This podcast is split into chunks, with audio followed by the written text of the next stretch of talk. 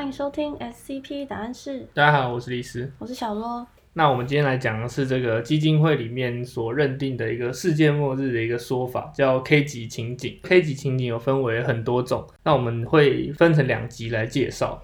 这一集会先来跟大家讲一下 X 叉叉那个 XK 级焦土末日，然后还有 NK 级灰色年值。SK 级支配地位转换这三个，并且我们会带一些可能会造成这个情景的 SCP 来作为范例，让大家就是更好的去理解这些世界末日情景。那首先我们来讲这个 SK 级焦土末日。焦土末日它基本上是一个最广泛会出现的，很容易出现啦。因为它是一个比较物理性质的世界末日，比如说今天北韩射五颗核弹到全世界各地，然后炸的一个乱七八糟，这其实就是一个焦土末日，所以其实不一定要 SCP 才能触发。那像圣经里面讲到就是大洪水那种也算。我们今天来讲一个特别的 SCP，叫做 SCP 一五一八泡泡喷泉。听起来很可爱，peaceful，听起来它是一个凯特级的 SCP，看起来就是你有没有看过那种比较旧豪宅庭院里面都会有那种喷泉，它就像那样子的东西，但它稍微小一点，它大概就一米一米左右的一个石灰石喷泉，然后它里面装有很多液体，它不会喷水出来，它会喷泡泡，里面的液体看起来像是水，但它事实上它不是水，它不会蒸发，你也不能把它水捞出来。因为你只要一去碰这个液体，就会马上被升华或者是蒸发掉，就是被湮灭掉了。不管是怎样，你把它倒过来啊什么，这些液体都不会流出来，它就是死死的卡在那个喷泉里面。除了这个异常以外，就是我们刚刚提到它会湮灭所有碰触那些液体的东西，这是还好嘛，因为它就是卡在里面，所以就没有什么大问题。它大概每三百一十五秒就会喷七八个泡泡出来，那这个泡泡它们称为 SCP 一五一八之一。这些泡泡尺寸大概就是三公分左右，所以就蛮小的。物理性质上面会随风而飘啊，然后或者是很轻啊，这些都跟大致上跟普通泡泡差不多，但它不会破掉。正常泡泡就会往上飘嘛，它喷出来之后，它就会慢慢飘走，飘走，一直飘，一直飘，飘到它碰到某个固体或某个液体为止。碰到会怎么样？先讲碰到固体的话。碰到固体的话，它就会发生像刚刚我们所说那个池水一样的湮灭效应。它湮灭的体积就是那颗泡泡有多大，它就会湮灭多大的一个体积。假设先是一个三公分的泡泡嘛，一开始三公分，碰到我身体好了，然后我身体就有三立方公分的肉会这样啪不见，被它腐蚀掉。对，算是腐蚀掉。它碰到之后就会开始缩小，然后你身体相对应的体积就会不见，这样子。哦，对，这是它比较危险的地方，而且这个是没有办法被阻止的。那这还好嘛，因为它每次就七八颗，然后三公分，其实也没多少，我就拿一些特定的东西去盖住它，其实就好了。但问题在于说，它如果碰到液体的话，它就会吸收那些液体，然后变大。假设我给它一公升的水，它如果是三公分，它就会把一千加上去，它就变成一千零三立方公分的一个泡泡，就蛮大了。所以它碰到液体是它是三公分的泡泡的话，它碰到很大面积的水，其实是不管多大面积，它都会全部吸收。对，它就会吸收，然后变得跟那个水体一样大。那它如果碰到一些池塘或者什么怎么办？对啊，这就是最危险。它碰到很大面积，像池塘或者是甚至是下雨。当初他们在收容这个泡泡喷泉的时候，就碰到一场下雨，所以他们派去的第一个特遣队就整个消失，全部被腐蚀，全部就全部全部被腐蚀掉。因为就是那那场雨加起来一定远超过那些人体积嘛，就全部被腐蚀掉。其实你也可以很好理解为什么它会引发 XK 级世界末日嘛。如果末日嘛？我我只要拿着一个泡泡丢到海里就完了。对，就是 跟地球就谢大家。哦，下次再来。对，所以真的有在 SCP 宇宙发生这事？没有吧？没有啊，不然就就没故事了，就这么没下文。哦，所以他们就推测说，假设这个泡泡碰到海的话，可能就会引发这样子的末日。对对对对。哦，懂。那接下来的话，我们就来讲一下这个 NK 级灰色年值的部分。灰色年值的这个末日情景，是像是某个会自体复制的东西，最后会造成全球性影响。我举个例子，你有没有看过《哈利波特》？有啊。你记不记得他们去古灵阁的时候，这个太 specific 是不是？对。去古灵阁要拿那个小金杯，他们要去拿其中一个分灵体的时候，那个森林被下了一个咒，就是只要被碰到，它就会一直复制发烫，复制发烫。你有印象吗？好像有。好，希望我们的观众有印象。好，就是类似这种啊，反正就是一直不停的复制的东西，嗯，最后可能会造成这个复制的东西把整个地球包住，那基本上就照不到阳光了嘛，整个地球就没有办法继续维持正常生存这样子。哦，对，因为它不停复制嘛。嗯，对。对于这个的例子，我们来举一个，就是 SCP 五零五，它叫做墨染。墨是那个水墨的浓墨，然后染就是染开来的染。好，不知道我们解释到中文好像不是很好。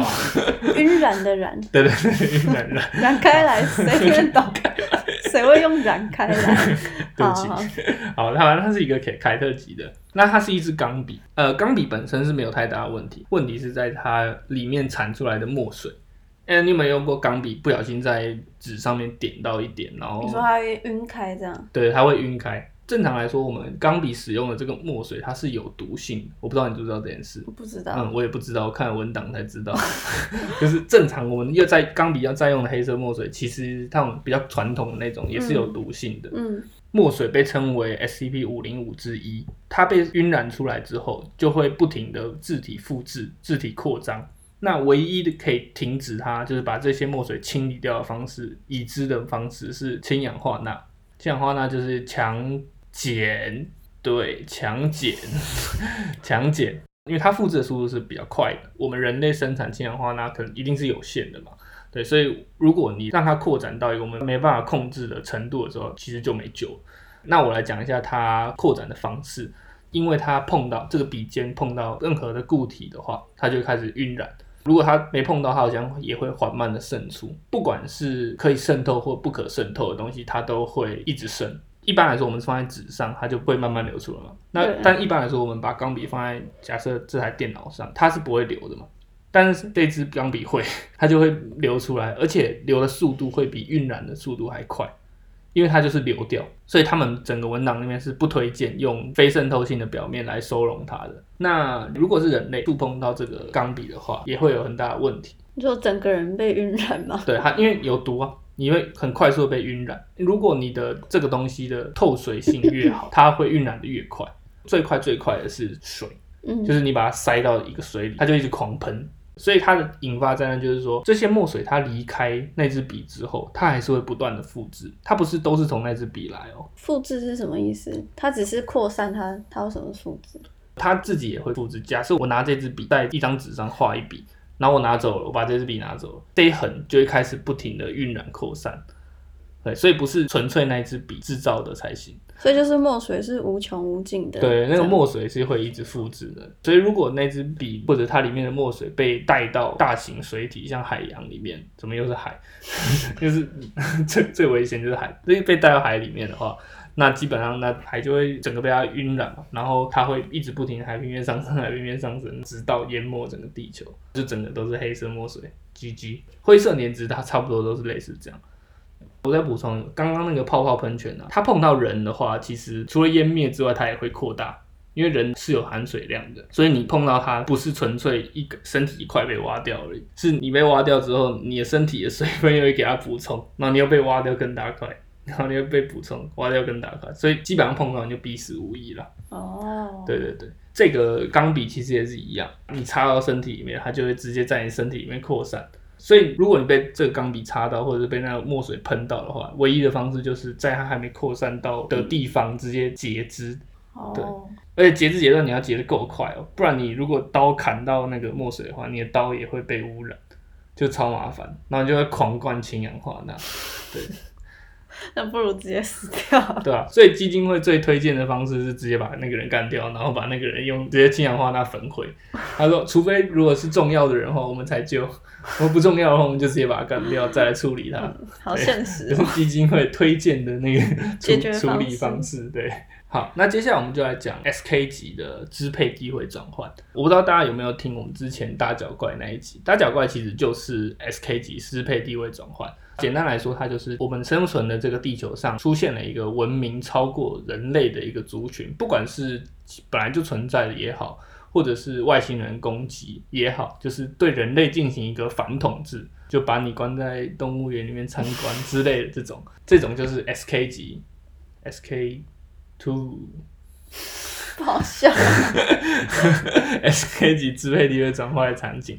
好，那这边我们举个例子，就是一个蛮有趣的 SCP 七五二无私的乌托邦，它也是一个凯特级的，目前没有被收容。它一开始被创造的时候就是一个封闭的环境，它是一个地下的都市，然后人口数目前大概是一万人，然后里面具有一台用地热供电的发电机。提供他们里面有一些电子照明，然后让他们整个环境是有日夜变化，跟外界是同调的。接下来就是他们的整个城镇，他们是有一个城镇的，最外部是用一个未知的金属材料把整个城市包住，任何已知的信号啊，或者是辐射啊、声呐等等的都没有办法穿过这个特殊的金属。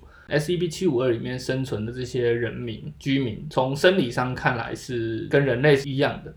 他们被称为 SCP 七五二之一，可是他们的社会行为啊，就是人与人之间交际啊等等，跟人类比较不相像，跟那种蜜蜂啊、蚂蚁比较相像。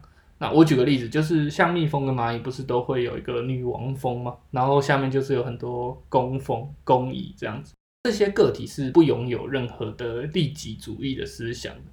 他们就只会去追求，就是对于整个群体最棒的一个行为。他们所有的行为都是为了让我们的这个族群更好、更延续这样子。然后再来就是 SCP 七五二之一，他们目前跟我们相比，科技是远远超过于我们的。但是在这个很超过我们的科技底下，他们又没有再继续发展了，就等于说，好像人类在两百年后，可能现科技比现在进步很多。但是三百年、四百年、五百年后都一样，这样跟那两百年后一样，就是他们可能到了某个点之后就停下来。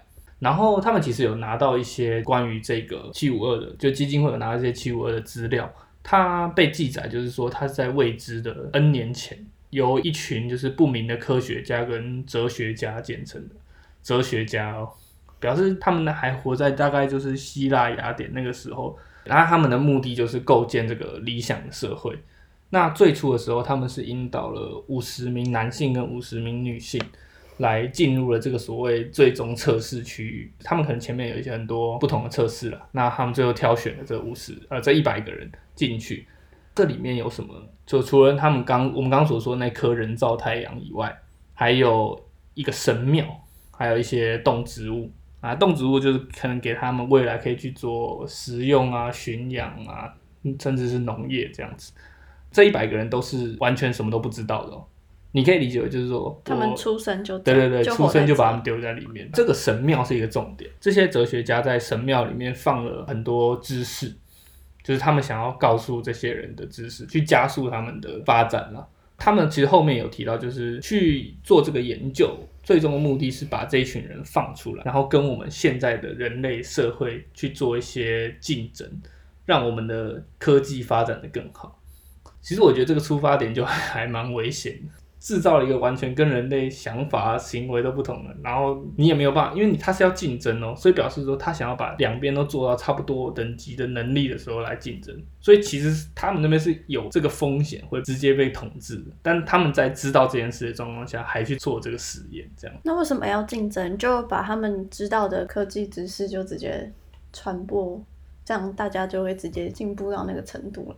你可能要问一下哲学系的同学，你说那些哲学家为什么要这样设计？这样对啊，我觉得他们一定有，就是如果我们是吸收的话，那就是不会有那种碰撞，你懂吗？你说遇强则强吗？没错，就是战争会触发那种更快速的科技发展的，他们其实应该都是很理想。哦哲学家都这样，你有没有哲学系的同学？刚好没有，不要乱得罪人哦。啊，没有没有，好，继续。好，继续。那我们来讲讲一下这群哲学家有记录的历史。他们大概观察了这群人七十多年吧，在第八年的时候，人口有慢慢的成长，大概到一百二十四个人。相较于人类，人类其实是一个很喜欢竞争的生物，他们相较于竞争更愿意去合作。所有这些里面的这些鸡、猪、鱼啊，都被驯养。就成为他们的食物或者是劳动力了，但是八年的时间还没有任何就是农业生产活动的征兆。十五年之后变成一百七十个人，这个发展速度应该算蛮快的哦。然后他们就开始出现了跟一般人类群居模式不同的一个互助模式。他们比较像一个巨大的家庭，他们不会去分为说，哎，你你你家我家他家这样子，所以他们就比较像是一个巨大家庭，就是互相的去合作，每个人都是一颗小螺丝钉的那种感觉。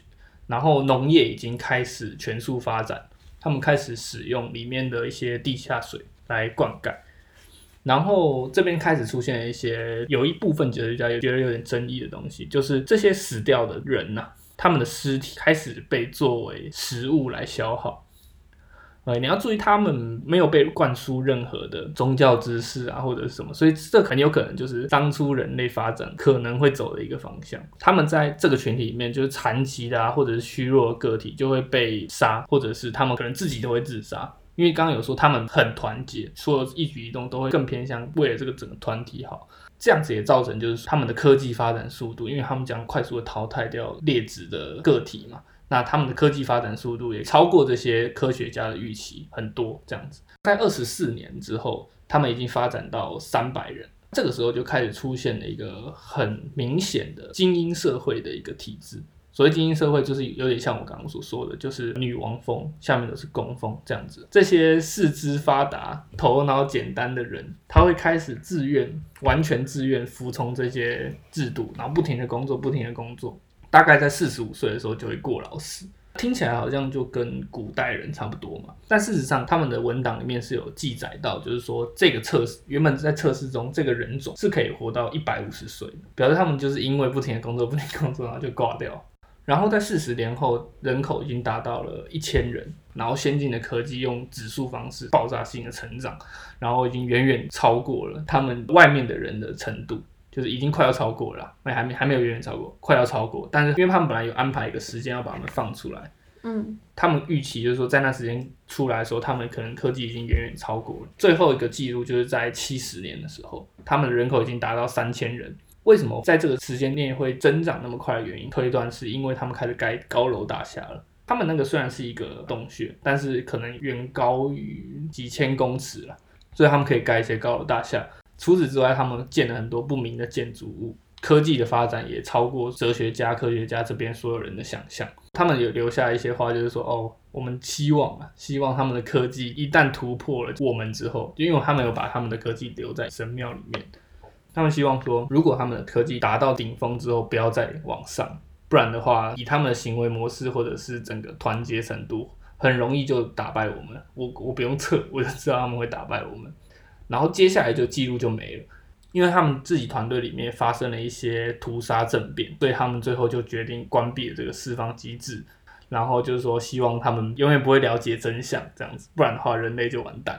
最后就来到目前的状况，就是已经不知道过了多少年，里面就是可能停留在一万人左右，可能很久以前就达到一万人了。你看他们七十年就三千了，所以他们一万人可能就是这个空间里面所能负荷的极限这样子。基金会有派一些无人探索装置去七五二内部做一些探索，探索装置在里面飞了大概两个小时，然后中间有被拦截一下。他们后来再探索一次的时候，就发现这个无人探索的技术已经完全在里面发展起来。所以他们就建议说，好，那以后我们要用越落后越好的技术来进行探测，不然的话就会进一步的帮助他们去进化他们的科技。哦，那既然他们科技已经更进步了，他们应该照理来说已经发现地底之外的世界跟那些那群哲学家、科学家他们建造的那个金属墙壁。可能本身就对里面的人有一种防卫机制，让他们就是完全就不会想要去往外开启这样子。哦，像那个楚门的世界，你你知道吗？我知道。所以就是预期说，假设有一天这些在内地底内的人出来之后，可能就会造成那个支配转换这样。对啊，一定吧。他们超团结，你看人类多不团结，人类超级无敌不团结的。各有好坏吧。是啦，我就。为我的不团结很开心。好，那今天以上这就是我们讲的一些世界末日的情景。那下一集我们会跟大家继续讲三个 A K C K 跟 Z K，也是就是世界末日的其他场景。对，世界末日的其他场景。但是怎么说？我觉得前面三个都是你还有抗争余地的，就可能可以阻止发生，可能可以阻止发生。后面三个就是有点难，你说基本上发生了就完蛋，就完蛋。对，哦。好，那我们今天就到这边，我们下集再见，拜拜。拜拜。